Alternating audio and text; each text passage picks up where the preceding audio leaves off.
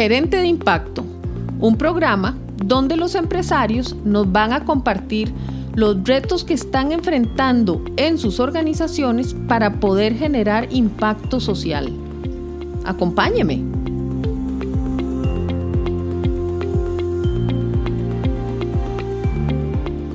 Bienvenidos. El día de hoy estaremos conversando con Harry Strachan, un reconocido empresario, académico y filántropo de origen norteamericano que ha vivido por varias décadas en Centroamérica. Harry obtuvo un doctorado en leyes y otro en negocios, ambos de la Universidad de Harvard.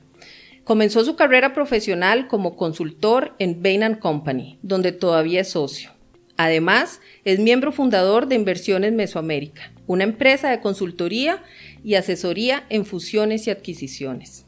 Como académico, Harry ha sido profesor en la Escuela de Negocios de Harvard y en INCAE Business School, donde además fue rector y miembro de su junta directiva. Como filántropo, Harry ha creado varias iniciativas, entre ellas la Fundación Strachan para continuar con el legado familiar y la Cátedra de Filantropía e Inversión Social en el INCAE.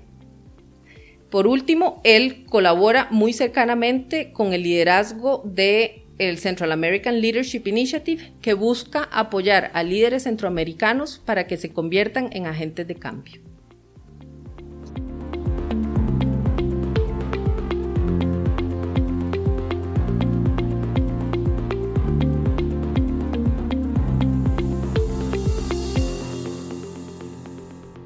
Buenos días. El día de hoy estamos con Harry Strachan. Podemos empezar contándole a nuestros oyentes cuál es su motivación, cuál es su, motivación para involucrarse como empresario en esta cantidad importante de iniciativas de inversión social. ¿Qué lo motiva? ¿De dónde viene ese interés suyo? Bueno, viene de mi niñez. Soy el producto de padres que eran misioneros aquí en Costa Rica y ah, había un dicho muy repetido en nuestra familia, es mejor dar que recibir. Mi mamá cuando venía Navidad mandaba a muchos amigos de los estados regalos para nosotros, cinco o seis regalos. Teníamos la costumbre que podíamos abrir todos los regalos y escoger uno. Teníamos que empacar los que no habíamos seleccionado y con mi mamá ir a los barrios pobres para dar nuestros regalos a otros. Y ah, eh, en nuestra familia, parte de uno de los mandamientos era un décimo, 10% de su dinero, pero también 10% de tu tiempo dedicado a otros. Ahí es donde empecé la costumbre. Fui bastante religioso en high school y lo continué en la universidad, eh, pero aún cuando dejé de ser muy religioso, eh, siempre me sentía que esa inversión en otros enriquecía la vida. Ahí es de donde viene la motivación inicial y ha sido reforzado en cada etapa de mi vida. Muy bien. Don Harry, nos escuchan muchos empresarios, muchos graduados de INCAE, usted como empresario, ¿qué beneficios siente que le ha generado el involucrarse en inversión social? Tal vez si nos cuenta también un poco la historia, la historia de su carrera profesional y el desarrollo de estas, de estas inversiones sociales. Mi primera carrera era como académico. No tenía dinero, estaba pagando deudas todavía aunque sí teníamos la costumbre de 10%. Estaba viviendo en Nicaragua, estaba dirigiendo un programa de banca y finanzas de desarrollo. Eh, básicamente nuestra labor era un servicio para la región, el desarrollo. Y estaba estudiando, escribiendo una tesis sobre eh, las teorías de desarrollo. Pero como parte de esta costumbre decidí tomar dos semanas cada año para ir a, donde el development realmente tenía que tomar. Eh, recuerdo que uno, una semana, un, año me fui a una cooperativa indígena donde se había robado el dinero el líder, estaba totalmente desbaratado la comunidad y pasé dos semanas con gente que casi no hablaba español y yo no hablaba el lenguaje indígena, tratando de ayudar a, a, cómo crear de nuevo una cultura cooperativa. Aprendí enorme en eso. Lo que me di cuenta era que cuando uno se mete a, a, trabajar con otros grupos que no son los suyos, en los problemas de ellos, uno aprende mucho más de lo que da. Entonces, una de las cosas que vi desde el inicio era la importancia de, hacer esto por mi propio enriquecimiento. Cuando fui a mi segunda carrera era como empresario, ya con Bain Company. Cuando entro a Bain, tenía ya, eh, Bill Bain sabía que yo acostumbraba a tomar viajes a Centroamérica y seguir involucrado en la región, me llamó a la oficina y me dijo, Harry, mire, este es un trabajo de 60, 80 horas a la semana. No hay nada más importante o de impacto de lo que usted puede hacer con nuestros clientes, el empleo, la riqueza que puede crear. Así que quiero que dejas a un lado todas estas babosadas de non-profits y dedícase realmente a crear valor con las empresas. Eh, uno de los managers que estaba en la empresa en ese tiempo era Mitt Romney, que admiraba yo mucho, y, e, y él era arzobispo de la iglesia mormón a tiempo parcial allí en Massachusetts. Yo dije, si él puede estar manejando una iglesia y ser exitoso en Bain, entonces yo puedo seguir haciendo mis cosas. Y decidí hacerlo, es inversión social en Centroamérica. Lo interesante es que las cosas en que yo me involucré terminando, terminaron eh, eh, ah, introduciéndome a empresarios importantes. En un tiempo trabajé con eh, the Reagan Council on Industrial Competitiveness. Eh, y la realidad es que terminé siendo uno de los más productivos con partners en Bain en gran parte por las redes y las amistades y la reputación que gané que venía mucho del trabajo social. Entonces me di cuenta en ese momento que esa idea que hay un costo-beneficio si uno toma tiempo de su empresa y lo dedica a otros, te va a costar. No es cierto. Al contrario, son muy recíprocas y, mutuamente. No solo lo que uno aprende, pero las amistades y la reputación que uno gana. Sí, muchas, muchas sinergias entre las dos actividades, ¿verdad? Lo que uno hace en una genera aprendizaje que le informa, por ejemplo, en su caso, todo el trabajo de, de consultoría, definitivamente. ¿Qué pasa después de Bain? Después de Bain, yo siempre había tenido en mente una tercera carrera eh, de inversión social y había decidido en 93 regresar a Centroamérica para tratar de ayudar en la región.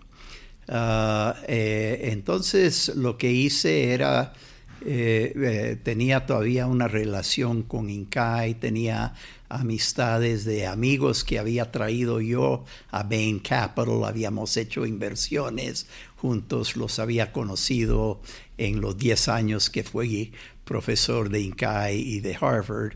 Y uh, vine a la región a tratar de entender las necesidades había terminado la década 80. Para muchos de los oyentes probablemente no, no, estaban, no, habían nacido, pero era un tiempo de guerra, de las guerras civiles en El Salvador, Guatemala, eh, revolución sandinista.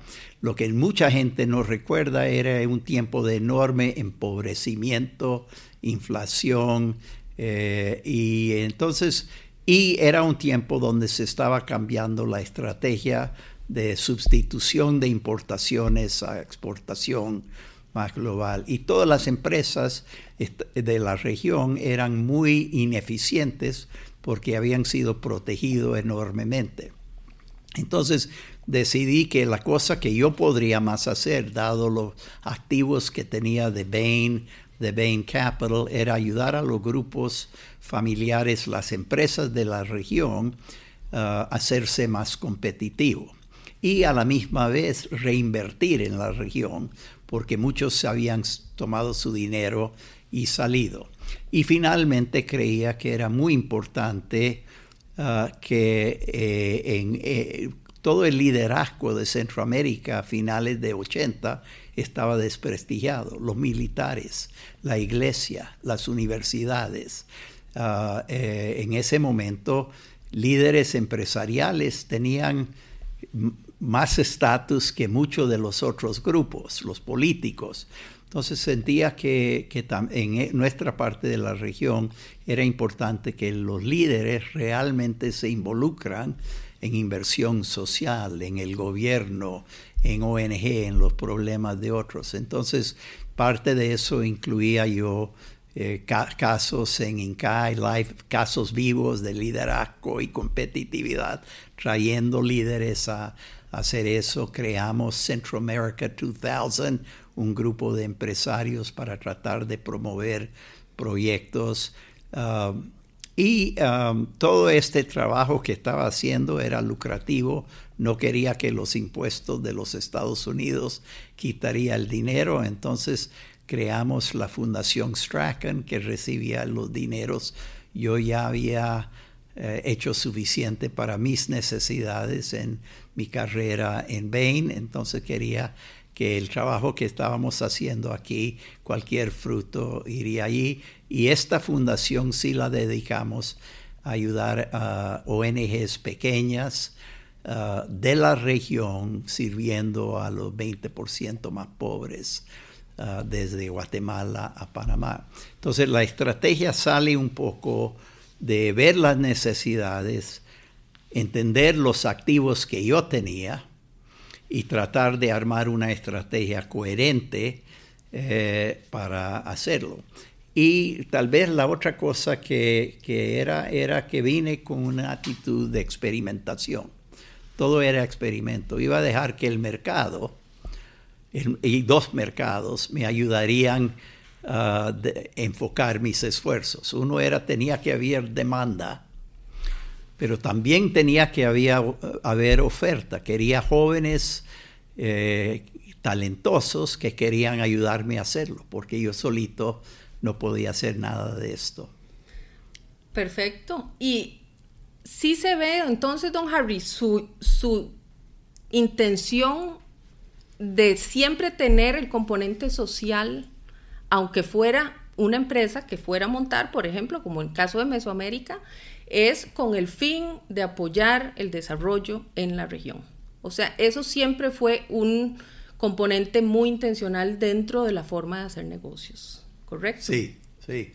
Ahora, don Harry, a través de sus años de experiencia de consultoría, usted se ha relacionado con muchísimos empresarios en la región.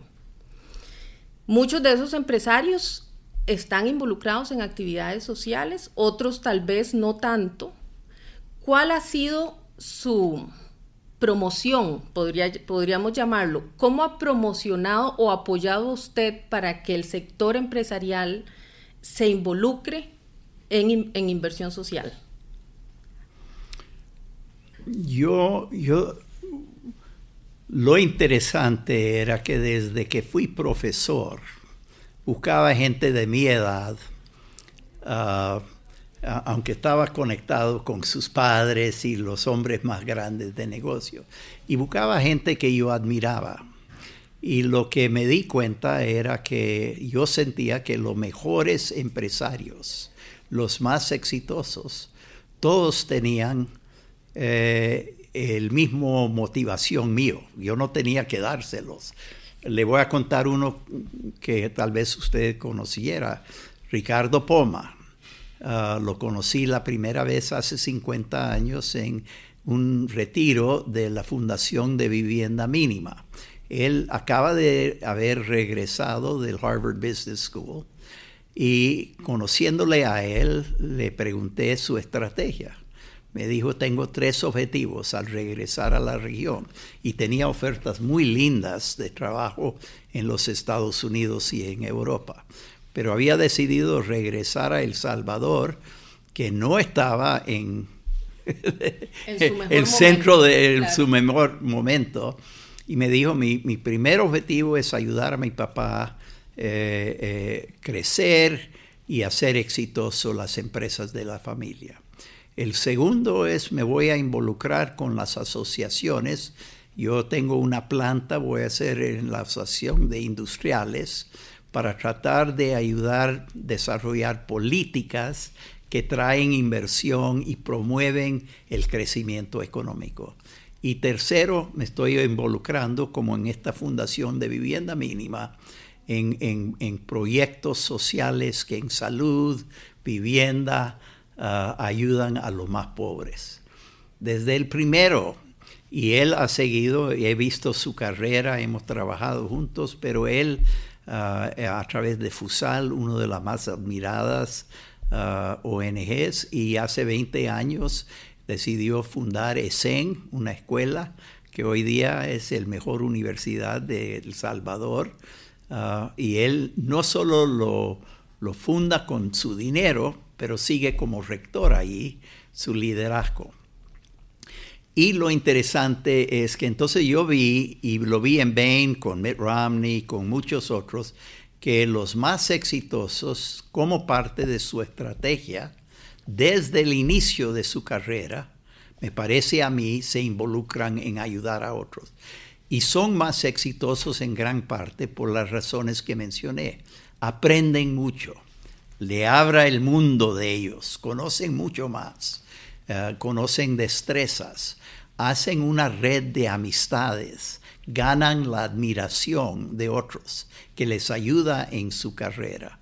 Y finalmente lo que encuentran es que no hay costo-beneficio, que es todo beneficio y, muchos de ellos me dicen a mí hoy día, lo que más, más satisfacción me da de todas las cosas que hago son estos labores. Entonces yo he llegado a, y, parte de lo que está detrás de la cátedra Strachan, es tratar de compartir con MBAs empezando que, que no es una distracción ayudar a otros, es parte de su papel te va a ser más exitoso, te va a dar, ah, te va a dar una red de amistades mejores, te va a dar más satisfacción en la vida y si realmente quieres tener una carrera y vida exitosa, considera seriamente desde el inicio tener una estrategia de tomar tus talentos, tomar tus activos, tus intereses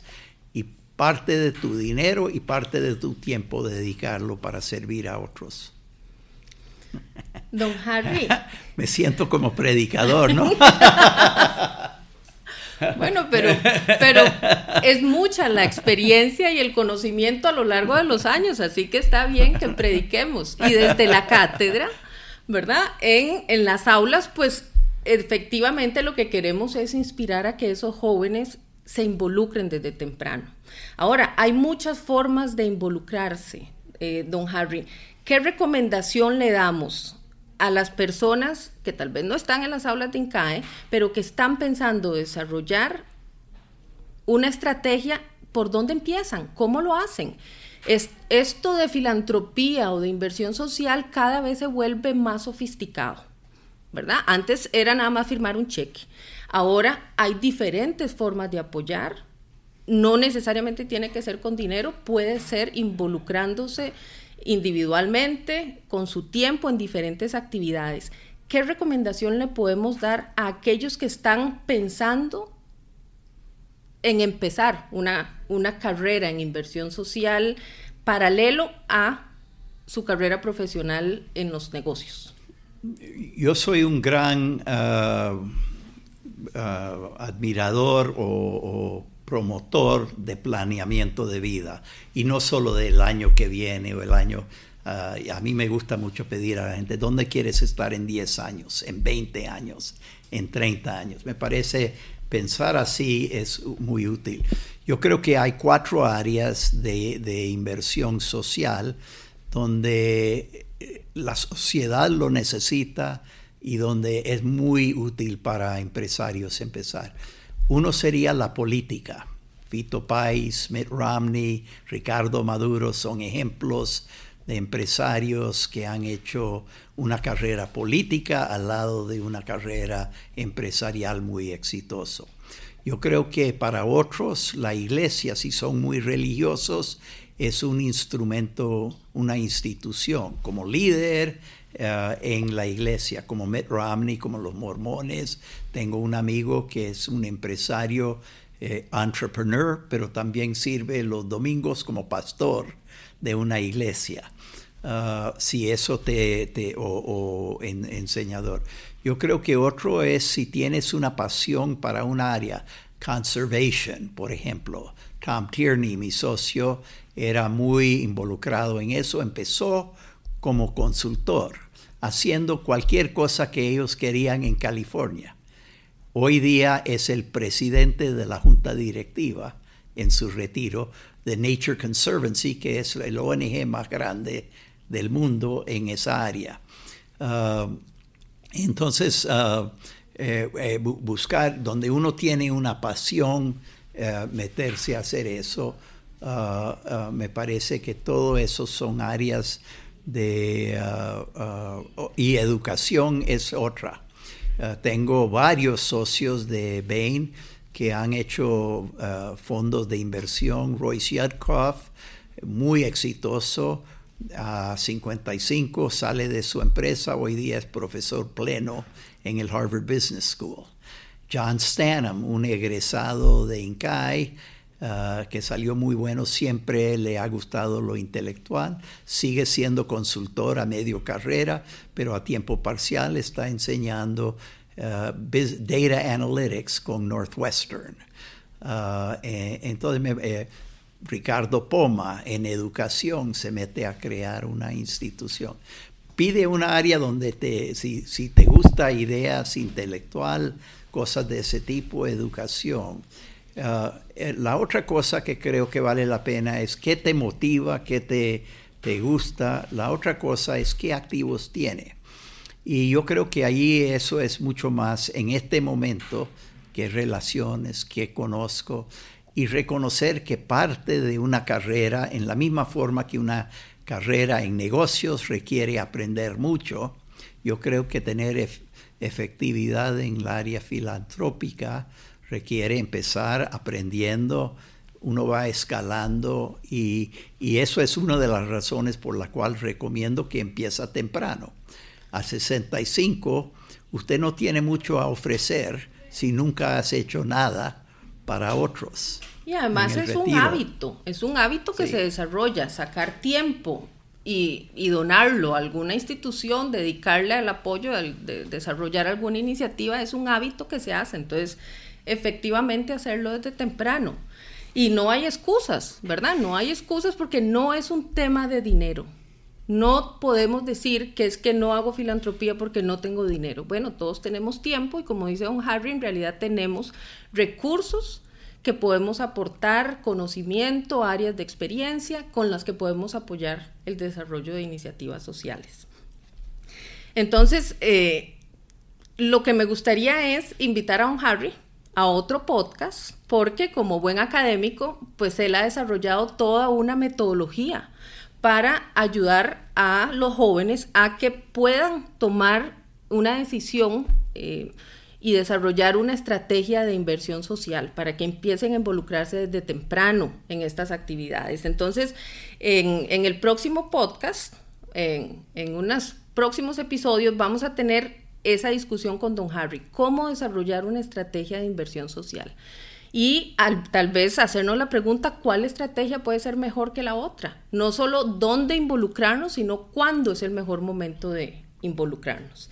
Entonces, eh, con esto, don Harry, pues quería agradecerle muchísimo su, su, participación el día de hoy. Estoy segura que ha sido muy valioso para nuestros, nuestros oyentes escuchar no solamente cómo un empresario de su nivel ha aprendido tanto de ese tiempo que usted le dedica a, los proyectos sociales, sino también pues la motivación que usted le hace y la invitación que le hace a las nuevas generaciones, ¿verdad? Para que nos involucremos desde temprano en las diferentes áreas, como dijo don Harry, política, organizaciones de la sociedad civil, iglesia, donde nos sintamos más cómodos, pero pues que saquemos el tiempo o los recursos eh, financieros pues para, para apoyar. Ahora yo también ya me, me siento como pastor, como que estoy predicando. Pero entonces muchísimas gracias, don Harry. ¿Cómo?